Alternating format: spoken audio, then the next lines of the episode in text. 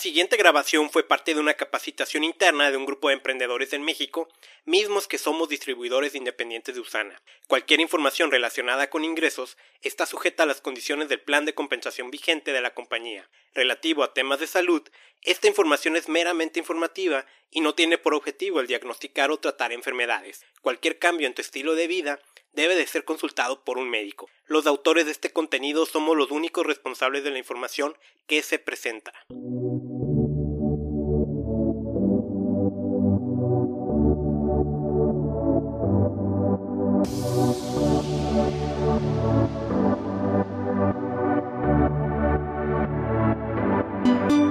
Conocernos, aunque yo creo que no recuerdan, yo eh, en algún momento viajé con ustedes eh, para la celebración internacional. Bueno, en ese tiempo iba Raúl, creo que nada más, porque eh, era cuando nació el bebé hace poco o algo así, pero me tocó ir en ese viaje y ahí, ahí lo conocí, o sea, ahí estuve.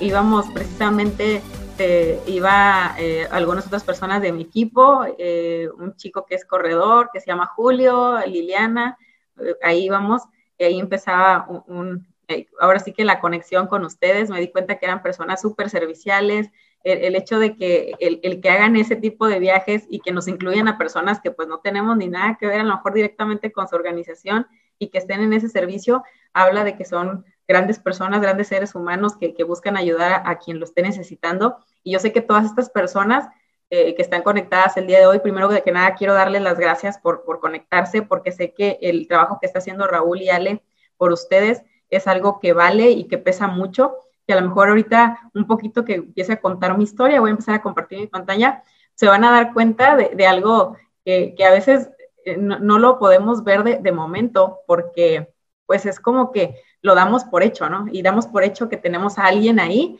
eh, ustedes, el liderazgo que han tenido, lo que representan para Usana, su crecimiento, lo que hacen, la verdad es que es, algo que, ha cambiado, que, que, que está en su mente, ¿no? O sea, es un trabajo que han hecho pues por años y que, que, la verdad pesa y pesa muchísimo. Yo los admiro mucho y les agradezco bastante que me hayan invitado el día de hoy para compartir. Cuando, cuando me dijeron que, que viniera a compartir un poquito de mí, que, que querían saber ahora sí que, eh, pues, ¿cómo le hice, no? O sea, todo el mundo dice, ¿cómo le haces para, para llegar a líder oro? Porque todos vivimos nuestros procesos, nuestros tiempos en diferente forma. Y bueno, yo les vengo a contar cómo fue mi camino al oro. O sea, cómo, cómo llegué a ser una persona que, hacía pues, medicina, medicina eh, eh, todo el tiempo, que era una persona que amaba estar haciendo esta parte de, ser médico, cómo pasé a, hacer un negocio como es Susana, tan noble, tan bonito, tan, tan, tan especial que es para mí, cómo, cómo llegué a este punto. Y bueno, o sea, la verdad es que fueron, fueron muchos aspectos que se vieron involucrados y para, para no hacer, este, para ya dar ahora sí que de lleno y durante la plática les iré comentando un poquito qué es lo que yo, o sea, qué es lo que estoy haciendo que eh, eh, como médico, o sea, cómo, cómo nosotros, pues ahora sí que podemos eh, tener ese, ese crecimiento que nos lleva a estar a ese punto, ¿no? Y bueno, ¿cómo empieza el camino ahora? Yo creo que todo viene de nuestras, de nuestras raíces. Ese es un punto muy, muy importante para, para todos nosotros, de, de dónde venimos, qué es lo que hacemos, cómo lo estamos haciendo, que es algo que la verdad, pues, vaya, nunca, nunca nos ponemos a pensar, nunca nos vamos hacia ese punto de, de, cómo iniciamos, pero todo empieza en nuestras raíces. Eh, no sabemos el punto hacia dónde cómo, llegamos hasta acá, pero si nos ponemos a analizar un poquito de dónde vienen, de dónde venimos, cómo fue nuestra niñez, va a determinar mucho de lo que nosotros hacemos de adulto, ¿no? Lo dicen los libros, o sea, todo lo que se formó en tu niñez, en los primeros años de tu vida, van a determinar lo que vas a hacer de adulto. Pero eso, eso no es una ley, o sea, muchas veces vivimos muchas cosas, pero nosotros somos realmente los autores de hacia dónde queremos llevar nuestra vida. Y yo siempre agradezco que tuve, tuve una infancia muy bonita, eh, yo crecí en Ciudad Victoria, en Tamaulipas. Nací en un lugar que se llama Ciudad Mante, pero realmente desde muy bebé me llevaron a Ciudad Victoria, Tamaulipas, donde fui criada hasta los cinco años por mi papá y por mi mamá. Este, y pues mi mamá era la persona que cocinaba para un equipo de fútbol, eh, un equipo de fútbol que se llama Correcaminos, que es un equipo que existe todavía de, segunda división, algo así, este, que, que, está en esa división ahorita. Y esa era la casa donde era el club de fútbol. Eh, esa, esa casa pues era un lugar donde había muchísimas habitaciones, pues era la casa de concentración del equipo y eh, había pues, alberca, gimnasio profesional, había cuatro canchas de fútbol, un jardín precioso, un estacionamiento enorme para que todos los jugadores llegaran y se quedaran ahí. Entonces, era una casa, para mí, pues yo vivía ahí porque pues mi mamá era la persona que cuidaba la casa, que estaba ahí, pues para mí era mi casa, ¿no? Iba a un colegio porque pues ahora sí que el no pagar una renta, no pagar nada, pues había la oportunidad de que me mandaran a un colegio y para mí yo era millonaria. O sea, cuando los jugadores llegaban y dejaban sus coches, en, la parte de atrás aquí ven en estas fotos, o sea, pues obviamente eran jugadores profesionales, en algún momento estaban en la primera división como están ahorita el América, Tigres y todos esos equipos. Y yo me acuerdo que llegaban, dejaban sus coches y yo me subía, ¿no? A veces a los carros y decía, no, es que yo traigo chofer. Y yo alimenté mi niñez de esa forma. O sea, para mí esa era mi casa, ellos eran mis invitados y yo los veía bien vestidos y. Entonces tuve una mentalidad de abundancia que, doy muchas gracias porque eso fue el pilar de algo muy importante en transcurso de todo este proceso de mi crecimiento. Entonces, esto fue un punto que me llenó muchísimo. Mi mamá se encargaba de, darles el, plan nutricional, se encargaba de hacerle la comida a los jugadores y mi papá era el que se encargaba de, cuidar las canchas. Pero todo puede cambiar. Dicen, la vida da muchas vueltas. Yo me topé que como a los cinco, desde los seis años, a los, desde los cinco años y medio, yo creo, empecé a tener problemas de salud, empecé a, a tener eh, problemas de, crisis convulsivas, eh, empecé a tener algunas otras alteraciones neurológicas y me pasaron a llevar de ser una niña súper activa a estar mucho tiempo en un hospital. Mucho tiempo estuve hospitalizada en, precisamente en ese hospital, el Hospital Infantil de Tamaulipas en Ciudad Victoria, y me di cuenta que, pues, la vida, pues, te cambia, ¿no? Cuando eres niño, no, no dimensionas lo que está pasando. Lo único que sí me marcaba mucho era saber que que pues no había muchas esperanzas hacia mí. Llegué a ser, eh, me empiezan a dar medicamentos, me empiezan a hacer muchos estudios. Llegó un punto donde la situación que yo estaba pasando, este, pues nos alcanzaba, nos arrebasaba en muchos aspectos. Pues ya empecé a llegar hasta perder la vista, empecé a tener problemas de, de estar en una situación de que yo sea una niña que empezaba a usar otra vez pañal, a comer papillas.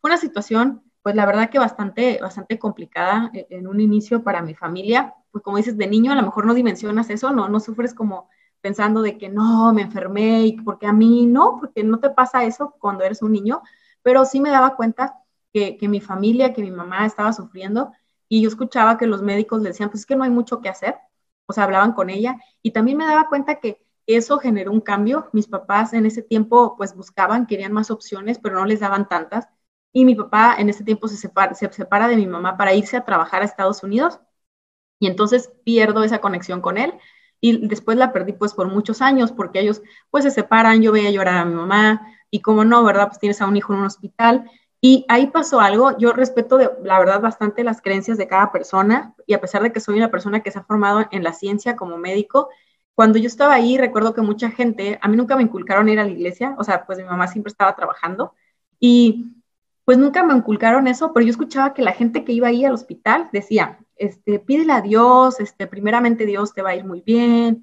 este, primeramente Dios ella va a sanar, y yo, pues de niña, ¿no? Tenía 6, 7 años, y yo decía, pues ¿quién será ese Señor Dios, no? O sea, ¿por qué todo el mundo le dice que me va, me va a curar? Y como yo pude, a mi entendimiento, yo le decía, Señor Dios, no sé quién seas, pero si tú me sacas del hospital, si tú me sanas, yo te prometo que voy a ser médico. Entonces, ahí nace el yo querer ser médico. Yo sabía que, pues eso, si él me sacaba, era una promesa que yo tenía que cumplir. Yo no sé si ustedes crean, les digo, la verdad lo respeto mucho, pero al final de cuentas algo que me tocó vivir desde niña. Yo me empecé a recuperar, o sea, las cosas cambiaron. Claro que para esto mi mamá ya había pasado mucho tiempo en un hospital, era una persona que seguía siendo empleada y que pues obviamente eso cobró una factura y terminó perdiendo su trabajo. Entonces hubo cambios que tuvimos que hacer, pero afortunadamente de salud yo me recuperé pasamos de vivir en la casa que les mostré a pasar a vivir primero con una, con una familia, con familia, donde lo único que nos prestaron fue una, una obra en construcción que no tenía, no tenía ventanas, no tenía puertas, era una obra negra, como se le conoce, y ahí llegamos y ahí estuvimos, pero no teníamos nada, habíamos perdido todo, no teníamos, o sea, lo único que traíamos era la maleta de la ropa, y llegamos a Reynosa, Tamaulipas, y ahí, ahí fue el inicio de algo importante para nosotros, porque llegamos de tener muchos lujos, de, estar en un colegio, a pasar a estar en una escuela de gobierno. Esta, esta calle que se ve aquí, hoy es fecha que se sigue inundando de esa manera, pero aquí eh, estaba la entrada a la primaria donde en ese momento me ingresé.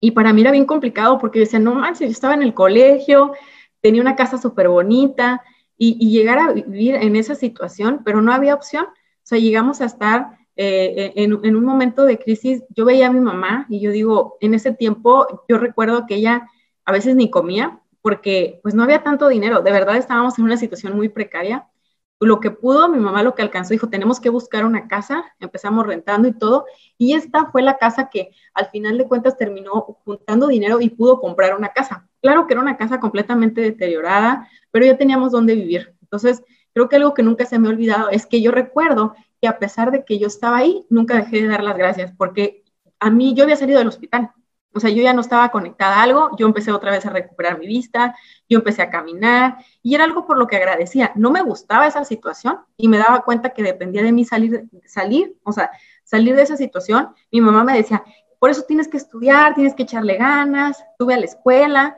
Yo le decía, es que esa escuela no me gusta. Y no me gusta porque los niños que están ahí, o sea, yo no lo entendía, hoy lo entiendo, y es que los niños de ahí no, no sueñan, o sea, yo ya sabía que quería ser médico y los niños no decían otra cosa entonces yo decía, no, es que yo quiero, quiero ir a un mejor colegio porque los niños de otro colegio eran personas que, que pues, que no, no estaban como que en la carencia, ¿no? Y, y qué, qué, desafortunado que, muchas veces eso sí pasa. A mí me pasaba por la mente, decía, es que yo quiero una mejor escuela. Dice, pues es que no hay dinero. Y, y, aparte, tú vas a sufrir mucho porque tú vas a ser una niña con carencias en un lugar de dinero. Yo le decía, no me importa, yo quiero, quiero estar en, otra, en una mejor situación porque quiero aprender de gente que tenga cosas diferentes. En ese tiempo, obviamente, pasa, pasa que mi mamá se la pasaba trabajando y pues yo empecé, me, me involucré en el negocio de las ventas. Desde los ocho años, cuando mi mamá se iba a trabajar, yo empezaba, primero empecé a ir a limpiando a las casas de las vecinas, les daba los baños, los trastes y todo esto. Y me di cuenta que, que pues tenía un tiempo limitante. O sea, si yo, yo alcanzaba a hacer dos casas en el día, porque pues la gente me echaba la mano de, darme trabajo, pero luego descubrí que si yo vendía más rápido o hacía cosas en ventas, podía tener dinero mucho más rápido que el tiempo que me llevaba limpiando dos casas. Entonces empiezo con un negocito así, empecé a vender por las calles primero, después hacía lo que de, ventas, ahora sí que tradicionales, dependiendo de la temporada, que se hacía calor, vendía fruta y así, empecé a vender este tipo de cosas. Poco a poco, eh, lo que me di cuenta desde ahí es que la gente, tú le tenías que, eh, como vendedor, lo que tú tenías que crear era una solución para las personas. Entonces, la gente me decía, oye, ¿no vendes tortillas? Y yo decía, no, pero se las voy a vender. Y entonces yo buscaba quién me vendiera tortillas para revenderlas. Pero me decían, oye, ¿y por qué no vendes café? No, ah, bueno, yo voy a vender café y se lo prometo que en una semana. Entonces, empecé a crear solución para la necesidad de la gente. Entonces, eso me llevó a crecer. Me empecé a tener una tienda más grande. Eso obviamente yo fui avanzando, ya estaba en la secundaria, en la preparatoria, llegué a un punto que empecé a tener este, eh, expendios de, cerveza, tuve un bar, que era un billar, eh, era un lugar donde la gente pudiera bailar, un negocio ya muy grande, que me permitió a mí tener la, la posibilidad, pues, de, expandirme. Obviamente nos salimos de vivir donde vivíamos, la, vida nos empieza a cambiar completamente y llega al punto de volverme, de, entonces entrar a la carrera. A mí nunca se me olvidaba esa parte, esa promesa que yo tenía, pero para entonces, cuando yo empiezo a estudiar la carrera, ya tenía mil compromisos, tenía varios negocios y un negocio tradicional es súper demandante. O sea, es, es estar en, los diferentes negocios, en las diferentes cosas, pero yo necesitaba eso porque yo tenía dos opciones. Me iba a vivir a otra ciudad porque en Reynosa no hay una escuela pública de medicina o entraba a una escuela particular. Entonces me metí a una escuela particular porque no podía descuidar mis negocios. O sea, yo entendí que un negocio tradicional tienes que estar 100% ahí. Y si tú no lo haces, aunque tengas apoyo de alguien más, si tú no estás, se pierde la magia del negocio. Y es como sana. O sea, si tú no tienes, si tú no le das ese plus a tu negocio, pues esa magia se pierde, ¿no? Obviamente no me detuve ahí, seguí, seguí buscando cosas, empecé a tener inversiones en otras cosas, empecé a comprar metales, eh, principalmente oro, lo revendí y logré tener un permiso con, eh, con, en una parte de Nueva York donde yo vendía el oro y lo fundían para hacer lingotes de oro. Y empecé a crecer mucho, la casa cambió, esta es, la casa que, llegué a comprar allá en Reynosa, obviamente la vida dio un giro completamente, para esto, cuando yo entro a la secundaria, yo tenía un noviecito, el cual fue mi novio toda la secundaria, la preparatoria, y resulta que en la carrera, ya estando en la carrera, pues nos casamos. Era una persona que simplemente tenía dos años mayor que yo, era un chico súper soñador, que siempre estaba apoyándome, es una persona que marcó mi vida y que siempre me estuvo ayudando. Pero resulta que empieza la delincuencia en Tamaulipas y pasamos de, de tener negocios, de tener de tener toda esta situación bajo control a que a, que él lo secuestraran. Obviamente yo iba a dar todo, yo me casé en un junio, un 17 de junio, y a él lo secuestran un 24 de noviembre de ese mismo año. Entonces, él me había ayudado a construir muchas cosas. Gracias a lo que, que yo lo que había logrado en ese momento, pues em, él había sido parte mucho de eso.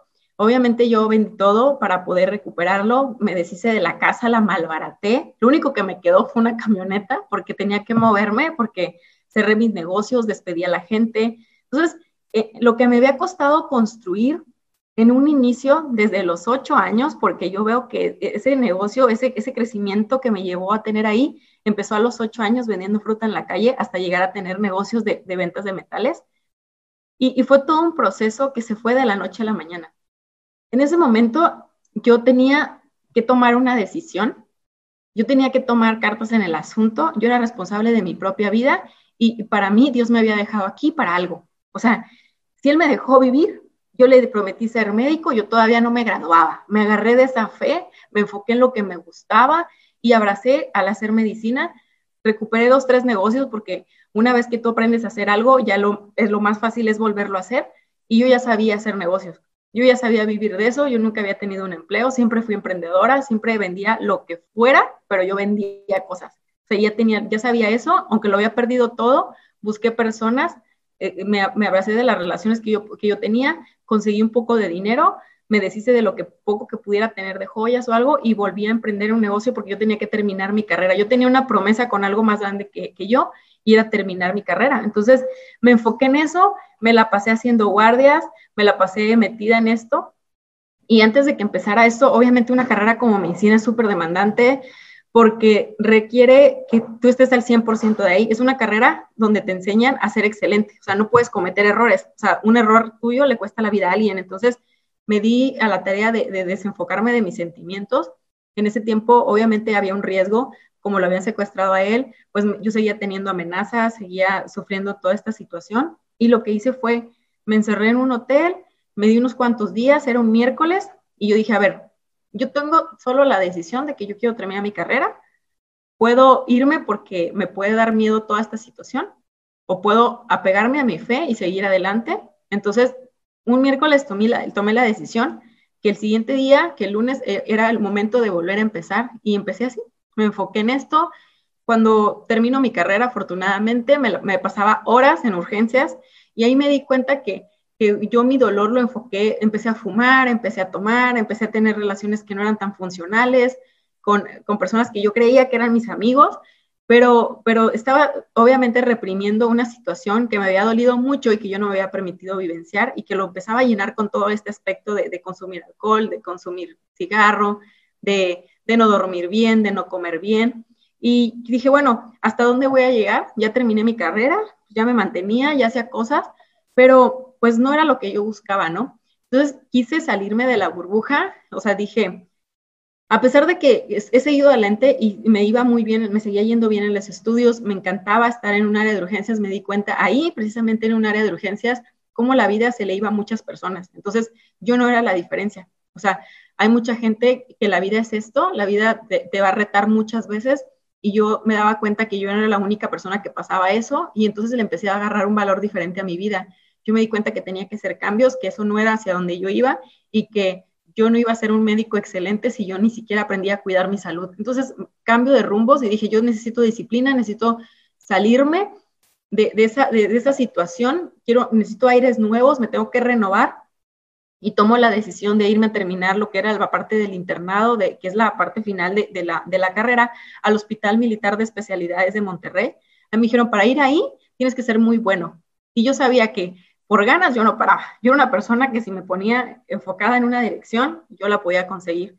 Entonces, subo mis calificaciones, me enfoqué solamente en estar haciendo eso, obviamente mis negocios a, tiempo, a tiempo parcial dentro de la carrera y, mis negocios tradicionales, me voy a este hospital y vaya que, que, sembró algo muy importante porque tuve grandes mentores, empecé a ver la medicina desde otra plataforma, vi el trabajo de, de, trabajar por mi país. Yo llamaba México porque yo digo, México me gusta hasta para morirme, o sea, es algo que a mí me encanta mi país, amo y creo que podemos hacer muchas cosas, somos un país libre donde el crecer solamente depende de nosotros. O sea, eso es algo que, que yo amo de mi país y ahí encontré el compromiso, el liderazgo, la disciplina, o sea, me llenó muchísimo el ejército en formarme ahí. Termino yo con una mención honorífica dentro del hospital militar y ahí conocí a una persona, que es el doctor, eh, él está aquí, el doctor Josué, él es ortopedista, tiene una subespecialidad en, cadera y acetábulo,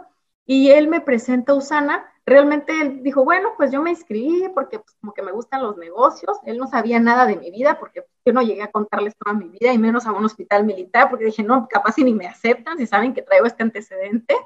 Y pues no, no, no contaba mi vida, pero él se dio cuenta que era una persona que me gustaba crecer, que siempre estaba buscando aprender, y me dice, oye, es que hay un negocio, me siento yo y me siento en otras personas, y nos presenta el negocio. La verdad no le entendí nada de cómo me presentó el negocio, pero me dijo, yo estoy buscando gente que quiera ganar dinero, la inversión es poca, y lo que yo sabía era de negocio. Yo dije, a ver, este negocio, súper poquita la inversión.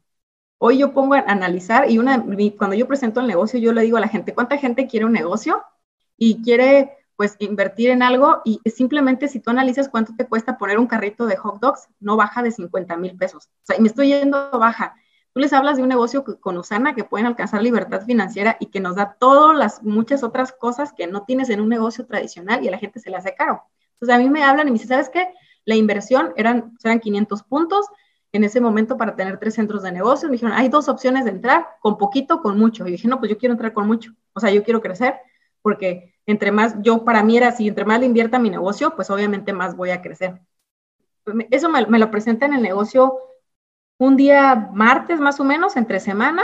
Bueno, pues para el día viernes yo ya me estaba firmando, entré con los tres centros de negocio y fue el principio de algo muy, muy importante para mi vida. Cuando entró, el doctor me dijo, pues ese es un negocio, ¿no? Luego se desconectó de mí, ya no supe de él, yo me regresé a Reynosa porque en ese momento yo me regresé a vivir a Reynosa seguía trabajando, en ese momento obtengo trabajo en Secretaría de Salud y resulta que ya no supe nada del doctor, pero afortunadamente llegó a mí una caja con producto y había una lista de precios y en la lista de precios ahí traía eh, el número de Usana. Entonces, cuando yo empiezo a meterme mucho en la medicina, me di cuenta que la gente con enfermedades crónico-degenerativas muchas de las veces no tenía un buen control, no porque no se, no se tomara el medicamento o no le funcionara, era porque no tenía buenos hábitos y no comía bien y no se suplementaba. Había una falta de algo que les hacía falta. Entonces yo empecé a, estudiar, entro a hacer eh, el diplomado de nutrición y manejo funcional de pacientes con enfermedades crónico-degenerativas y vi la necesidad que una persona con una enfermedad crónico-degenerativa tiene en conocimiento, en entender su enfermedad. Me di la tarea de, de enfocarme en esto de la medicina funcional, a pesar de que amaba urgencias, me encanta, me encanta estar en esas áreas, pues eh, me, me, orienté más hacia la parte donde yo quería ayudar, ¿no? Yo quería servir y quería ser un médico diferente porque yo no hacía medicina por necesidad, lo había hecho por un compromiso que yo tenía, por, lo hacía por amor, porque yo sabía lo que era estar en un hospital y yo quería dar, ser una persona de servicio. Entonces, Usana para mí fue el medio, conozco un producto que a mis pacientes le cambiaron la vida. Yo sé que muchas veces no me permiten a veces decir en conferencias, pero aquí creo que estamos en confianza. A mí fue un cambio completamente, o sea, ver mis pacientes bien nutridos, hasta muchos aspectos de su, glucosa, de sus presiones empezaron a modificarse por darle las herramientas al cuerpo de que trabajara de manera perfecta. Entonces, Usana para mí en ese momento, yo sabía que existía un negocio, pero no lo entendí pero me enamoré del producto, me enamoré de los valores de la empresa, del proceso de manufactura, de cómo se crean los productos y, enamorada de ese producto empecé a buscar. Me dijeron, lo más cercano que tú tienes para, ahora sí que para, para buscar Usana es en Monterrey. Entonces, y dije, bueno, Monterrey me dio mucho, eh, crecí en muchos aspectos en el medio militar y me dijeron, tienes que hacer un equipo De hecho, en esta foto, estas personas, nosotros en la búsqueda de, buscar una solución, de, buscar crecer en el negocio, me dicen, pues en Monterrey, me vine a Monterrey y la verdad es que no encontré a nadie, no era como que afuera, en cada esquina, ¿no? Estuviera la gente haciendo Sana, nadie conoció Sana. Y yo, yo estaba súper emocionada, buscando a líderes, yo encuentro a una persona que era Eduardo Barreto, fue el que me contestó y me dijo, si tú quieres desarrollar el negocio, ¿tú quieres ayuda? Yo le dije, sí, yo no sé, yo me escribí con alguien, no sé quién, dónde, dice, ¿de qué línea eres? Yo, ¿qué es eso? Yo no sabía qué era eso, yo no conocía nada de redes de mercadeo. Entonces me dice, bueno, si tú quieres crecer, tienes que venir a un evento. Era de las primeras jornadas de liderazgo que hacía GAN y me dijo, tienes que venir y si tú quieres crecer, tienes que traer a alguien. Yo le hablé a mi amigo, él era mi mejor amigo en ese tiempo en la facultad y le dije, oye, tengo un negocio, no le entiendo, pero lo voy a hacer crecer. Tú sabes que me encantan los negocios y, tú sabes que yo cuando me propongo hacer algo lo hago. Quiero que vayas conmigo.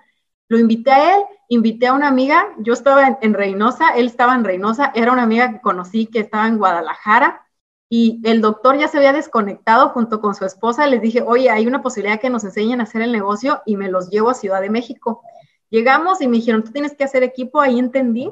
Escuché al señor Eduardo Barreto, dijo, lo único que tú tienes que tener claro es tener un sueño y tener compromiso con ese sueño. Con eso la vas a hacer. Yo dije, eso lo tengo tienes que formar un equipo. Me salí, empecé a buscar gente, le dije, no le entiendo el negocio, apenas estoy en proceso de aprendizaje, pero tenemos que ir a los eventos. Venía una celebración nacional, dije, yo tengo que ir al evento y me llevé gente nueva, me llevé a este amigo, esta eh, señorita se llama Valeria, es ahora mi mano derecha en el negocio, Cindy, son personas que me llevé al negocio, Samuel, son personas que dije, bueno, yo quiero que te vayas conmigo a un evento porque yo voy a hacer esto en serio. Yo no sé cuánto tiempo me vaya a tardar porque es un proceso de aprendizaje para hacer un negocio y, que funcione, tienes que entenderle. Entonces yo estoy en el proceso de entenderle, pero no voy a parar hasta que lo haga. Empieza a crecer el negocio, empieza a crecer el equipo y encontré mentores. El señor Eduardo Barreto fue la primera persona que me dijo, lee este libro, escucha un audio y me empezó a tener, me empezó a poner metas porque pues él tenía gan. La verdad es que yo creo que un ser espiritual me lo puso ahí, porque yo sé que él es súper celoso con su sistema. Es una persona que trabaja muy enfocado y yo no tenía nada que ofrecerle, yo no era nada de su línea, pero a distancia él me empezó a capacitar. Poco a poco me empezó a poner metas. Una de las metas que me puso fue, si tú quieres hacer esto realmente en serio, yo ya tenía un equipo, yo quería hacer eventos en Monterrey y yo quiero abrir, abrir GAN Monterrey. Resulta que me dice, pues es que pues es complicado porque GAN, pues no, yo no tenía todo el sistema. Dijo, ¿sabes qué? Va, te voy a enseñar. Dijo, pero tienes que ser líder plata. Tú no puedes abrir una plaza si no eres líder plata. Y yo, ¿qué es eso? Él no me hablaba de números, él me hablaba de liderazgo, de leer libros y todo. Y yo sabía ahí que, un sistema, haz lo que dice tu mentor. Escuché por primera vez la terminación tener un offline. Entonces él me empezó a poner meta. Yo no sé cómo le hice, pero cometí muchos errores. Llegué a líder plata y dije, ¿qué es líder plata? ¿No? No, es, ser, ganar mil dólares en una semana. ¿Cómo le voy a hacer? Pues yo tengo un equipo y yo escuché que si tú inscribías a una persona, que la inscribieras eh, abajo, por si yo inscribo, no sé, a, Valeria, resulta que si Valeria tiene amigos en común, toda la gente que yo inscribiera iba abajo de Valeria. Entonces yo tenía una pata así súper larga, porque yo no entendía cómo, pues todos se conocen, pues todos los tengo que conectar ahí, tengo que conectar otro equipo que no se conozca de este lado, ¿no? Y entonces así lo empecé. Luego me dijeron, no, para cobrar tienes que alinear esto y los puntos. Dije, bueno, va, ¿no? Yo ya vendía mucho, porque como yo lo, yo lo recetaba, yo mantenía mi negocio de ventas. Entonces, empiezo a, a dije, no, tienes que alinear unos puntos. ¿Y qué creen que me pasó? Voy y le digo a la gente, oye, tengo que hacer plata para que nos den el sistema como tal y eso nos va a hacer crecer. Y todos, wow, sí, todos vamos a firmar gente. Yo súper emocionada porque todos estaban comprometidos, no, ya tengo a quien firmar, pues, ¿qué creen? Gran error. Eso no es cierto. O sea, a la mera hora, ya era, a mí me dijo el señor Eduardo Barreto, algo te voy a decir, el día que tú declares tu semana de plata, tiene que ser sí o sí. Si no, ya no cuentes conmigo. Yo dije, pues, no, sí, mi equipo ya tiene como a 10 personas que van a inscribir esa semana, ¿no? O sea, ya encontré a la otra persona que va a trabajar conmigo. Pues no, llegó miércoles, no contestaban, que no pasaba la tarjeta. Y dije, no, yo lo tengo que hacer sí o sí. Ese miércoles me, empecé a hablar por teléfono a la gente que tenía seguimiento. Le dije, yo necesito, depende mucho mi crecimiento de este negocio, el que alguien se firme conmigo y yo tengo que crecer esto. yo no sé si lo quieres hacer ahorita sí o no, pero yo lo necesito y yo quiero que te inscribas conmigo. Yo sé que puedes ganar dinero porque yo lo voy a empezar a ganar. En esta semana voy a ganar mil dólares. ¿Quieres ser parte de esto? Se inscribieron gente. De martes a viernes inscribí cinco personas directas y las inscribí con 500 puntos. ¿Cómo le hice? No lo sé. Era la pasión, era el hambre, era la necesidad de crearlo.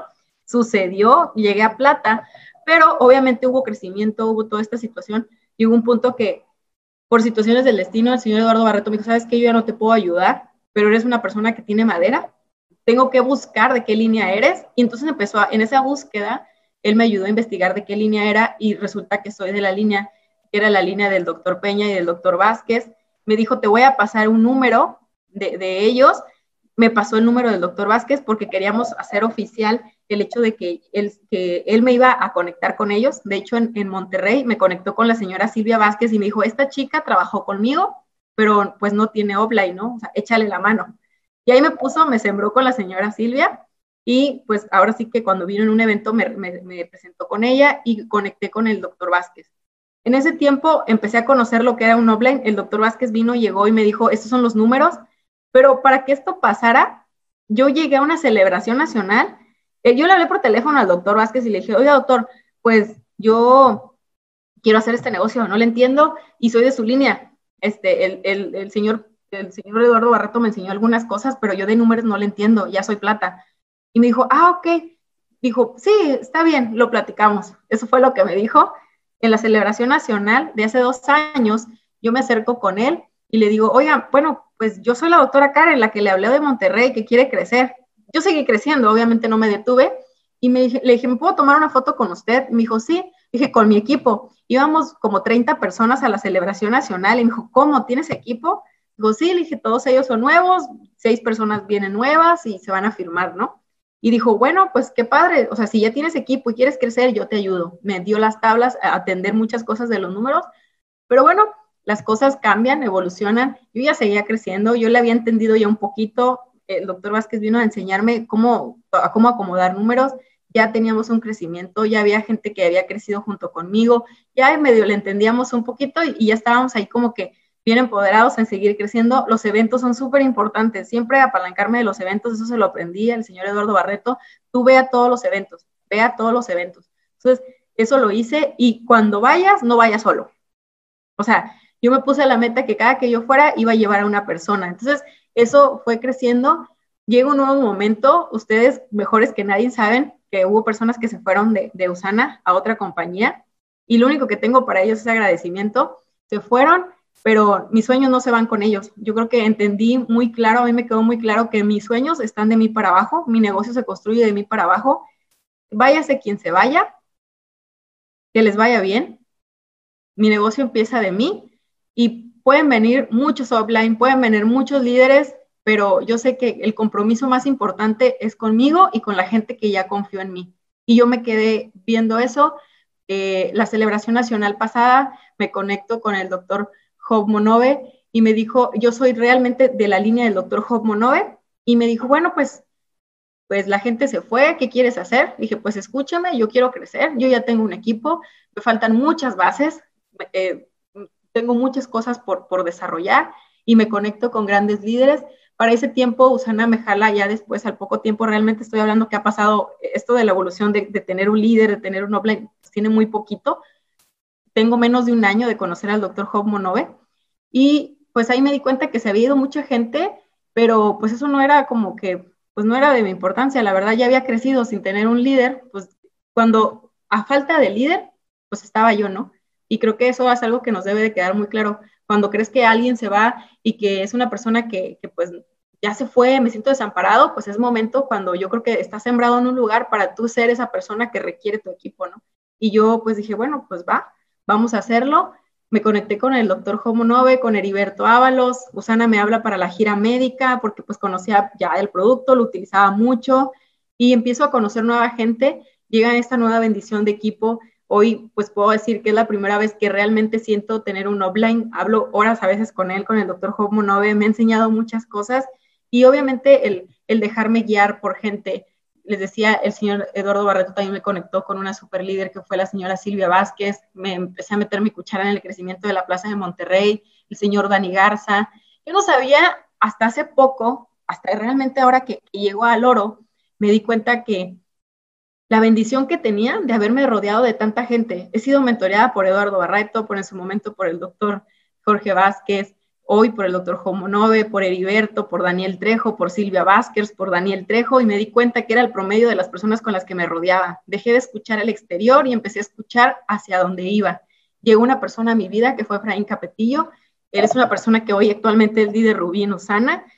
Me di cuenta que era una persona visionaria y que era completamente opuesta a mí. Yo quería abrazar a todos, yo quería hacer equipo con todos, yo quería que todos crecieran conmigo y me dijo, tu equipo te dio para estar hasta ahí. Necesitas gente nueva, necesitas hacer los básicos, regresarte a eso y me dolió el proceso porque yo decía, es que nunca nadie me había dicho cómo hacer las cosas, yo las hice de puro corazón y me dijo, está bien y está bien que lo hagas así, pero tienes que hacer cosas diferentes. Entonces me regreso a los básicos y empecé a escuchar a aquellos que ya sabían hacer lo que yo no había hecho y fue mucho más sencillo. Tan así que, es una persona que me ha retado muchísimo, somos personalidades completamente diferentes. Si ustedes ya saben identificar a lo mejor entre entre personalidades que, que tenemos en general de, de, personas, pues yo soy una persona que me encanta ayudar a la gente, que sí tengo mucho de, de ser muy tiburón, de ser enfocada en lo que quiero, pero él es una persona que me dice, no, o sea, yo me enfoco en lo que quiero y voy por ello, y yo creo que aprendí mucho eso de él, de cómo él estaba creciendo, cómo hacía dinero en el negocio, aprendí a ver el negocio como un negocio y eso cambió mi panorama. Empecé a sumar y agradecer por los mentores que, que la vida me había puesto y que al final de cuentas yo atraje, si tú tienes ganas de crecer, los mentores te van a llegar, ¿no? O sea, cuando el, cuando el discípulo está listo, el maestro aparece. Entonces, yo creo que si empezamos con ese enfoque, nos puede ayudar muchísimo. Empecé a tener, como decía, nuevos mentores, empecé a darme cuenta y a ser como, pues más cerrada hacia dónde iba, ¿no? Porque yo decía, yo puedo aprender de todos, pero cuando estás en crecimiento tienes que analizar qué tipo de mentores sigues, que tengan tu misma visión, que compartan tus mismos valores que tengan los hábitos hacia donde tú vas, que tengan la familia que tú deseas y empieza a modelar su éxito y vas a llegar ahí. Tenía que hacer cambios de hábitos. A mí me encantaba abrazar a mi equipo, me encantaba apapacharlo porque habían confiado en mí cuando mucha gente no lo hizo. Y yo decía, bueno, es que yo quiero que crezcan conmigo, pero yo me di cuenta que la mejor, el mejor estímulo para mi equipo era crecer yo. O sea, la limitación si, tú crees que tu equipo no está creciendo, pues pregúntate primero en el espejo cuántas veces o cuántos retos has alcanzado últimamente en tu negocio. Si tú no estás creciendo, no puedes pedirle a alguien que crezca. Cambio de relaciones, me empecé a rodear solamente y exclusivamente de la gente que, que tenía la visión de saber hacia dónde iba. Eso cambió mi mente. Muchas veces me tuve que alejar a lo mejor de mi familia y no porque no los quiera, sino porque para salir de un hoyo primero te tienes que salir tú porque tú no vas a ayudar estando dentro del hoyo a salir a la gente. Entonces yo entendí que yo me tenía que salir primero y una vez estando afuera les iba a lanzar una soga, les iba a brindar una mano.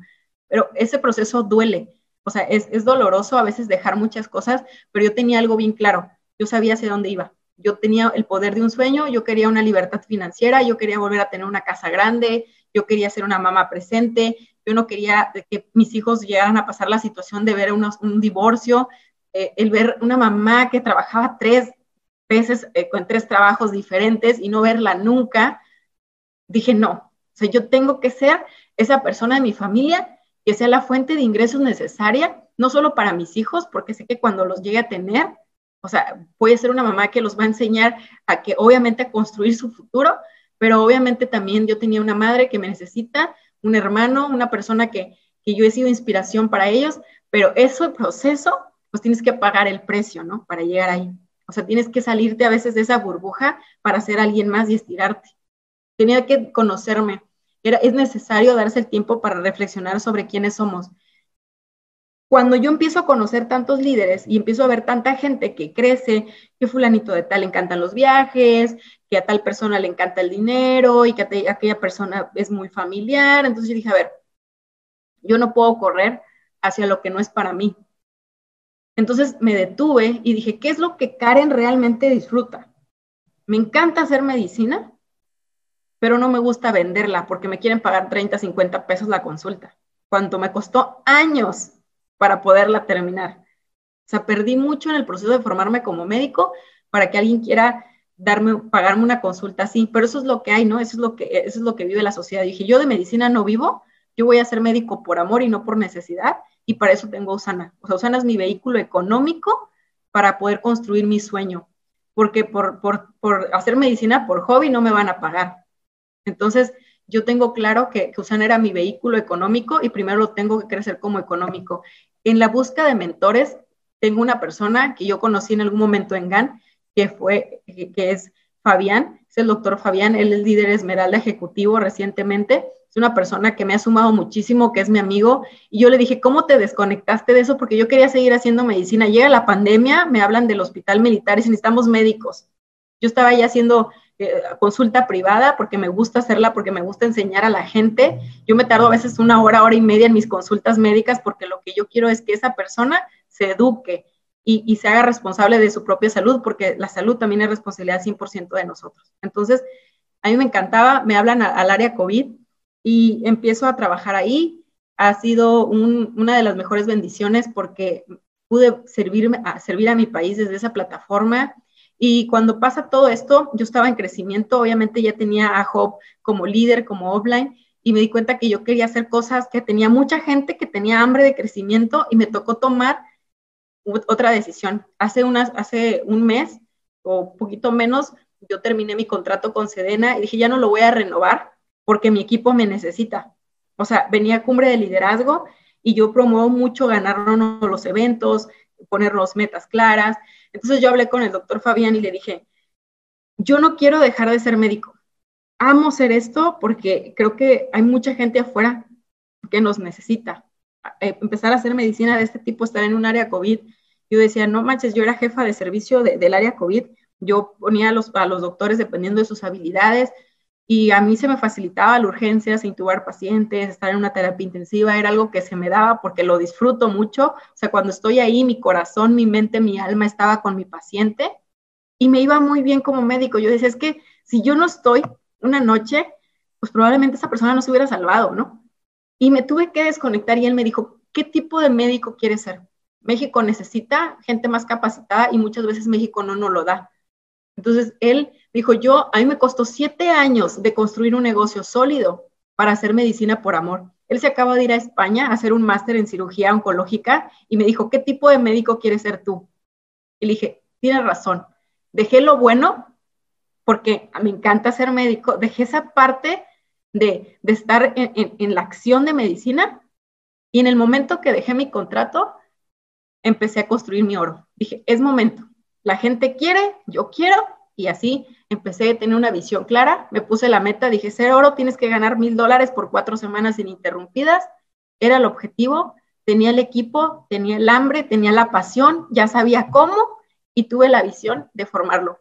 Para esto yo tenía que conocer el sueño de mi equipo, yo ya sabía hacia dónde iba. Yo ya tenía, yo tengo claro hacia dónde quiero ir y sé que en el, proceso del cambio, en, este tiempo, las cosas pueden cambiar. En tu vida puede cambiar. Puede ser, no sé si haya invitados aquí, pero si eres invitado, a lo mejor te conectaste por compromiso, pero no es casualidad que estés escuchando esto. No es, no es casualidad que me hayas escuchado a mí, una persona que vendía fruta en la calle en Reynosa, Tamaulipas, el día de hoy. Esa persona que te invitó tiene ganas de conectarse con tu sueño. ¿Cuántas personas afuera encuentras que te dicen, yo me voy a sentar contigo y vamos a hacer tu plan de vida? Yo sé que Raúl, que Ale son personas que lo hacen, valora eso, porque eso no lo encuentras en ningún lado. Conoce hacia dónde van. Cuando tú les das esa visión, claridad a la gente, vas a ver hacia dónde caminar. Crea lazos de confianza. Esas personas, acéptalas tal cual son pero no les compres su cuento, no les mendigues el hecho de, ay, no pudo hacer un pedido automático. Eso es una tontería. Es una tontería porque cuando tú tienes claro hacia, claro hacia dónde vas, tienes la pasión de levantarte todos los días y hacer que las cosas sucedan. Y esa persona que te puede forzar, porque yo lo he hecho muchas veces, no me he vendido con mi equipo y les digo, tienes que hacerlo. Oye, que no puedo, haz lo que sea necesario. O sea, si nosotros nos derrumbamos por no poder pagar un pedido automático, si no nos, nos derrumbamos por, porque, ay, sí quiero hacer el negocio, pero pues no sé cómo, o sea, si nos detenemos ahí, nuestra mente se detiene. Si tú dices, voy, voy a hacerlo y voy a ver la forma en que suceda, realmente las cosas pasan. O sea, ¿qué quieres a tu vida futuro? Porque la gente no tiene ni siquiera planeado hacia dónde va.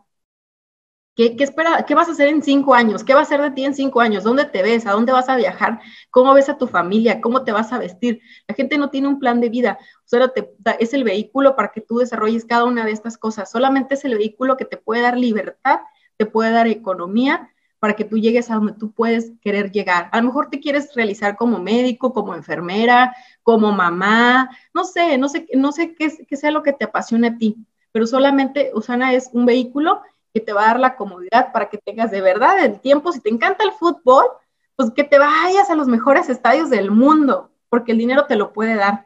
Claro, hay que pagar un precio y en ese precio, en ese, en ese proceso, hay gente que cambia su vida, que de verdad se transforma y llega a puntos imaginables, pero tú eres ese vehículo, tú eres esa persona que marca, que marca la pauta del crecimiento de las personas. Enséñale a la gente, primero apréndelo y luego enseña a la gente a tener un plan de acción hacia dónde va, qué quiere. Tienes que hacer tu plan, tienes que hacer, plantear todo lo que vas a hacer, repetir eso y formar, formar metas claras hacia dónde más. Al, ah, probablemente estás iniciando, pues tu primer meta puede ser hacerte MPP. ¿Cómo lo voy a hacer? ¿Con clientes? ¿Lo voy a hacer con socios? ¿O cómo lo voy a hacer? ¿Qué habilidad se me da más? Pregúntale a Ale, pregúntale a Raúl, oye, ¿qué crees que se me dé más? La verdad es que eso se me facilita. Pues trabaja sobre eso y vas a volver a desarrollar, obviamente, nuevas habilidades que te van a llevar al crecimiento. Es sentarse con esa persona que tenga ganas, que tenga hambre de, querer llegar a un punto, pero la claridad la marqué líder. Comprométete contigo. Yo sabía que yo quería ser líder oro. O sea, yo dejo mi trabajo con todo el dolor de mi corazón, me costó lágrimas, y si no es por, por, por Fabián, que, que, platico eso con él, a lo mejor me hubiera costado muchísimo, y no con esto voy y te digo que vayas y dejes tu trabajo, porque eso obviamente lo, lo puedes tú lo puedes hacer. Yo tenía negocios tradicionales y estudiaba medicina. Ahora digo, no es posible que no pueda, tener, que pueda tener un empleo y no pueda ser Usana, pero no solamente era mi compromiso, mucha gente tenía ganas de crecer y obviamente yo me iba a dar mi tiempo para estar con ellos. Yo quería construir líderes, me comprometí primero a cumplir mi meta de ser líder oro, creé un compromiso con mi equipo y con las metas de cada uno de ellos, desde el que iba iniciando, desde el que se iba a hacer MPP, desde el que estaba cerrando un participante, un creyente, un constructor, hasta las personas que estábamos enfocadas en, ir a un incentivo, nos enfocamos, venía cumbre de liderazgo y yo dije, bueno, trabajamos cumbre y trabajamos el crecimiento tanto del equipo como el mío y obviamente el resultado iba a llegar. Cuando tú tienes así direccionado hacia dónde va, pones la acción, el trabajo, te das tu tiempo para estar ahí, obviamente esos resultados van a llegar. Hoy parte del punto donde tú estás, yo te invito a esto, a que analices dónde estás hoy y hacia dónde quieres ir. Hacia dónde quieres ir de tu vida en general. Y si es en Usana, hacia dónde quieres ir en Usana, qué resultados estás buscando. Y si no se te ha dado, simplemente a lo mejor tienes que volver a, a plantear, hacer un plan de acción diferente, tener metas diferentes para llegar ahí. El crecimiento se empieza a dar cuando tú tienes un enfoque el año pasado que empezamos a tener como un poco de ayuda y empezamos a entender, hubo dos nuevos líderes plata, Liliana Hernández y Valeria Lanís llegan a líderes plata.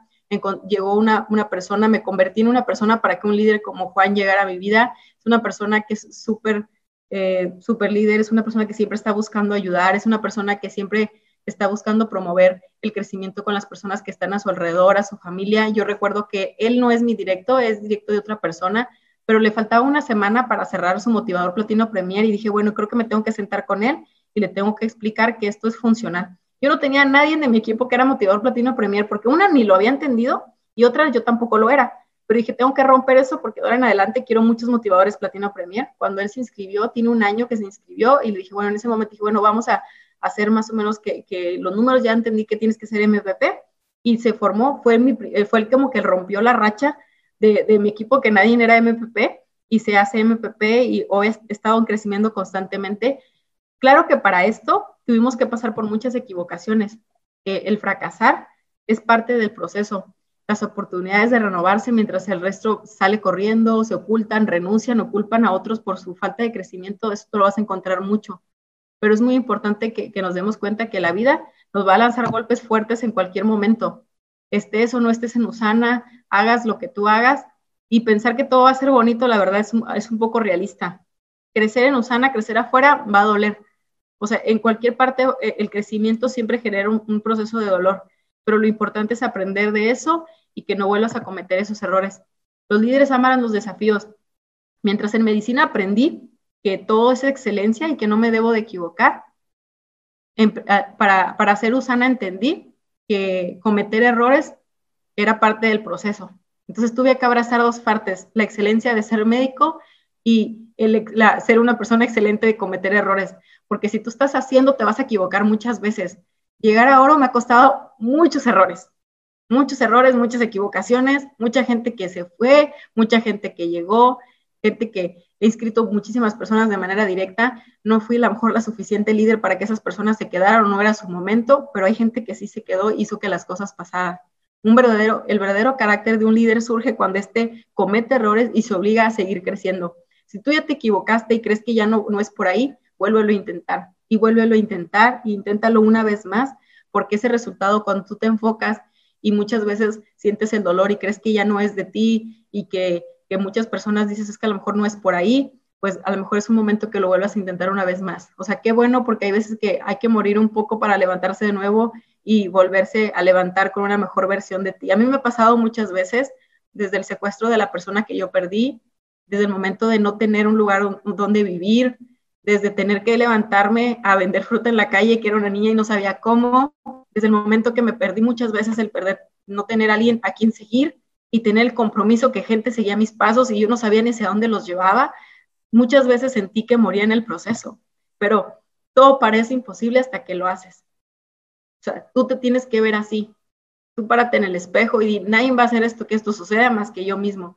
No es posible por mi offline, no es posible por alguien más. Claro que nos muestran el camino, pero el verdadero responsable somos nosotros. Cuando yo tomé la decisión de ser líder oro, hubo varios motivadores Platino Premier, hubo motivadores platino, hubo cuatro nuevos líderes bronce dentro de mi organización, hubo personas que subieron a constructor, que subieron a rango de, participantes, hubo una nueva líder plata y una persona que seguía mis pasos, pues también creció muchísimo. Todas estas personas fueron crecimientos, nueve franquicias, vamos a cumbre de liderazgo este año. El año pasado nada más fui yo y dos socias, que es Liliana y Valeria.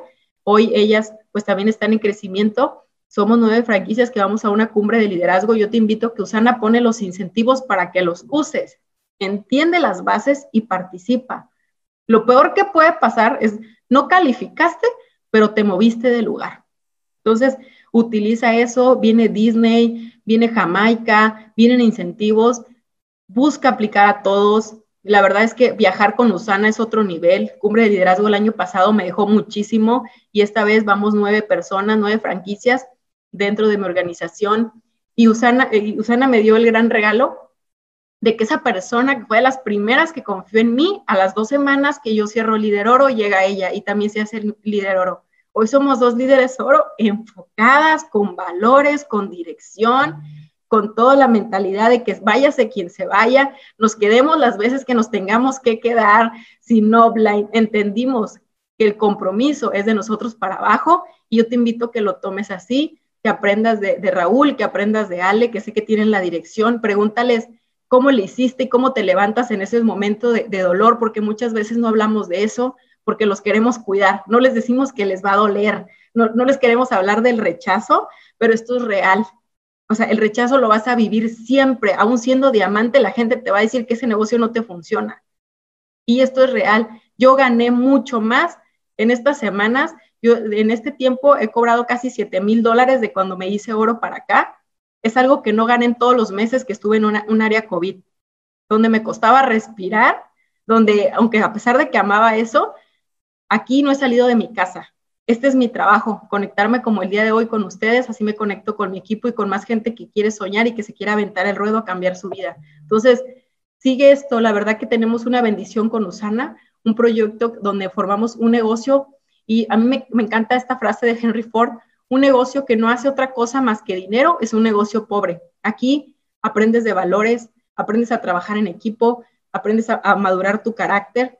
Hay un libro que se llama El toque de Midas, donde habla de esos aspectos, aprendes a, a relacionarte con la gente y si tú quieres que algo te funcione en la vida, esta es la mejor, es la mejor escuela. Usana no nada más te va a servir para generar dinero, ingresos y buenas relaciones. Te vas a hacer un mejor hijo, un mejor líder, una mejor persona, puedes mejorar hasta tu matrimonio si aprendes a hacerlo y a seguir a las personas que tengas que seguir. Entonces, esto es todo de mi parte. Espero que mis errores, mis equivocaciones, mi historia te pueda servir a ti para darte cuenta que estés donde estés, seas quien seas, no porque a mí me veas con una bata blanca, soy mejor, ni más, ni menos, no, soy una persona que se creyó lo que puede lograr y yo sé que tú que estés conectado hoy, no es casualidad que te conectes, no es casualidad que Ale y Raúl me hayan contactado para que el día de hoy, esta mañana, este sábado, tú me escuches. Vienen cosas muy importantes para Usana póntelo en el corazón y hagamos que esto suceda. Muchas gracias Ale y Raúl por la oportunidad.